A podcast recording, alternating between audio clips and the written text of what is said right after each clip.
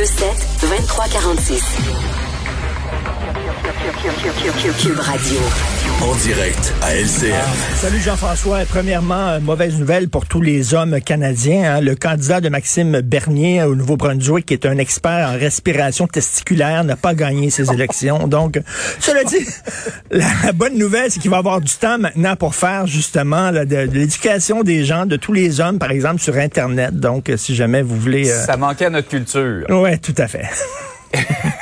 Hey Richard, on le sait, no- notre personnel de la santé, euh, au premier chef, les infirmières, les médecins, tout le personnel, ils sont épuisés, mais pas nécessairement juste pour les raisons qu'on pense. Oui, tout à fait. C'est un texte qui a été publié samedi dans The Guardian, euh, qui est le journal là, euh, britannique. En fait, c'est leur correspondant aux États-Unis qui a interviewé plusieurs travailleurs de la santé.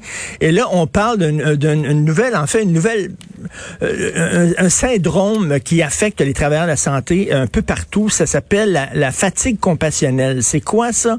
C'est la difficulté d'éprouver de la compassion envers les gens qui n'ont rien fait pour se protéger.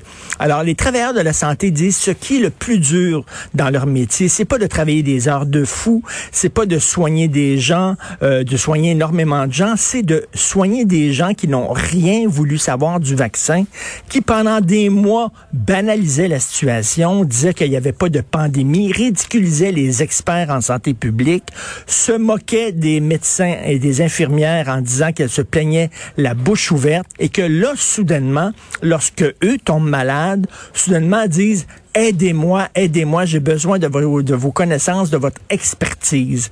Et il y a beaucoup de travailleurs de la santé qui disent c'est extrêmement difficile de soigner des gens qui pendant des mois euh, ont fait en sorte qu'ils mettaient en danger tout le monde et font en sorte que ils, ils- ils- ils engorgent les urgences et moi je travaille comme un fou, je suis hyper épuisé à cause de cette personne-là. Et vraiment, on le voit, hein, euh, on le dit, là, le ministre de la Santé euh, le dit, 100% des gens au Québec qui se retrouvent sur des lits COVID, qui ont besoin de soins, qui se retrouvent aux soins intensifs, entubés, tout ça, ce sont des non-vaccinés.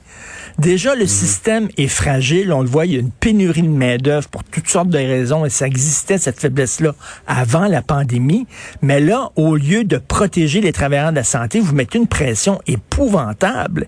Et euh, là, il y, a des il y a des gens dans les, dans, dans les hôpitaux au Québec qui disent le système n'a jamais été sur le bord de péter comme c'est là. C'est vraiment, là, il y a un problème énorme.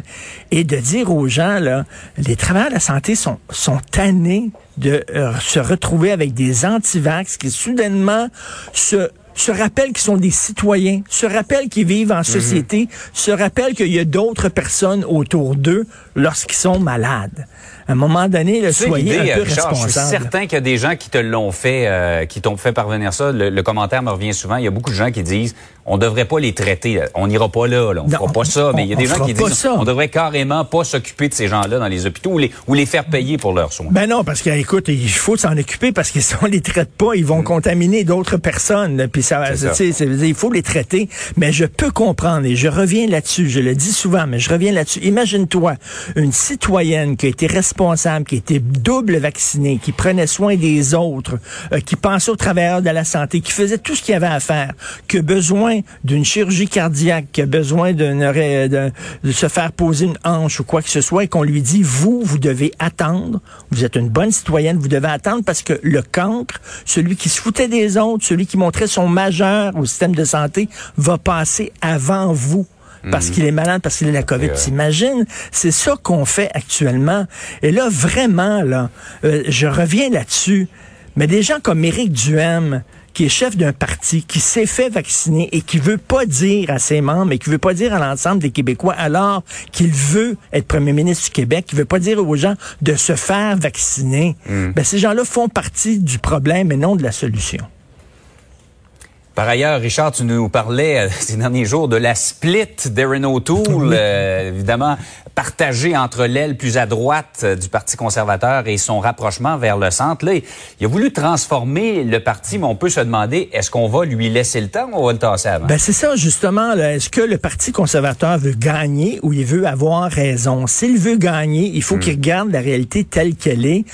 au Canada, c'est centre-gauche. Tu peux proposer un programme de centre-droit. Euh, Il y a des gens de centre-gauche qui vont peut-être faire le saut, mais si tu arrives avec un programme très, très, très à droite, tu vas te condamner à être dans l'opposition. Il doit réformer son image de Parti conservateur. Il y a quelqu'un qui a tenté de le faire, c'est Erin O'Toole.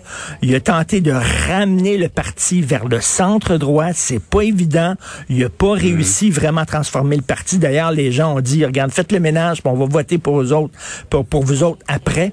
Donc, qu'on lui donne le temps. Mais là, écoute, là, les, les- tous les chefs sont sur des sièges éjectables, on dirait. Là. On donne une chance au bâton. Là, OK? Là, tu vas au marbre, il faut que tu scores, sinon, pouf! Après ça, on va recommencer avec un autre chef qui doit se faire connaître, qui doit parler aux Canadiens, puis tout ça. et on revient toujours à la case zéro. Est-ce que c'est une bonne chose à faire? Tu sais, les, les partis veulent des résultats. Ça prend du temps transformer un parti comme le Parti conservateur. Je- moi, je trouve qu'on devrait donner une chance M. O'Toole. Et quand on regarde les votes, là, quand même, le Parti conservateur a eu 280 000 votes de plus que le Parti libéral.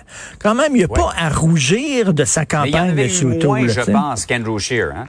Oui, mais il y a quand même pas à rougir euh, quand même de, de, de sa performance. Là. Il faut dire aussi, hein, euh, euh, Jean-François, il y a beaucoup, beaucoup de gens qui sont pas allés voter. Là. Hein, presque plus de 40 des gens qui sont pas allés voter au Canada parce qu'ils trouvaient que c'était une élection totalement inutile. Donc, c'est certain que ça l'a pas aidé non plus, mais donner la chance à M. O'Toole de transformer ce parti-là. Sinon, vous pouvez pas avoir des sièges éjectables comme ça aux trois ans, aux quatre ans avec vos chefs. Ça n'a pas de sens. On va avoir des indices assez rapidement à savoir si on est, euh, on va lui laisser le temps de transformer le parti. On devrait le savoir assez rapidement. Tout à fait. Hey, Richard, passe une belle Bonne journée. À demain.